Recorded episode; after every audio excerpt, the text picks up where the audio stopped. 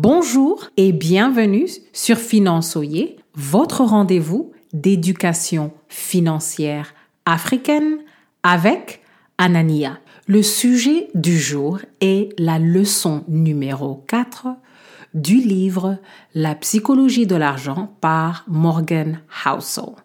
Le principe que j'aimerais partager est que il faut décider du plancher et du plafond de revenus que vous voulez poursuivre pour ne pas tomber dans la criminalité ou d'autres extrêmes. Si vous êtes toujours en train d'imiter les autres autour de vous, ce n'est pas bon. Parce qu'il y aura toujours quelqu'un qui gagnera plus que vous, il y aura toujours quelqu'un qui aura plus que vous. Voici ce qu'il faut faire.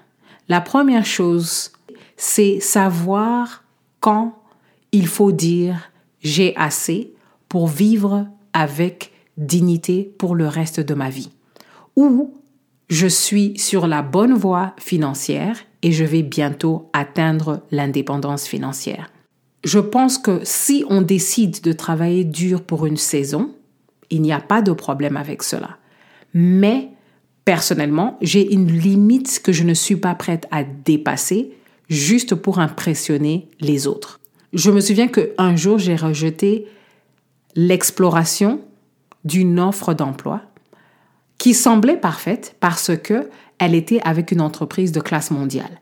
Mais c'est le genre d'entreprise où vous devez dormir au bureau, il y a beaucoup de stress, dans certains secteurs, les gens se suicident, les gens ont le cancer.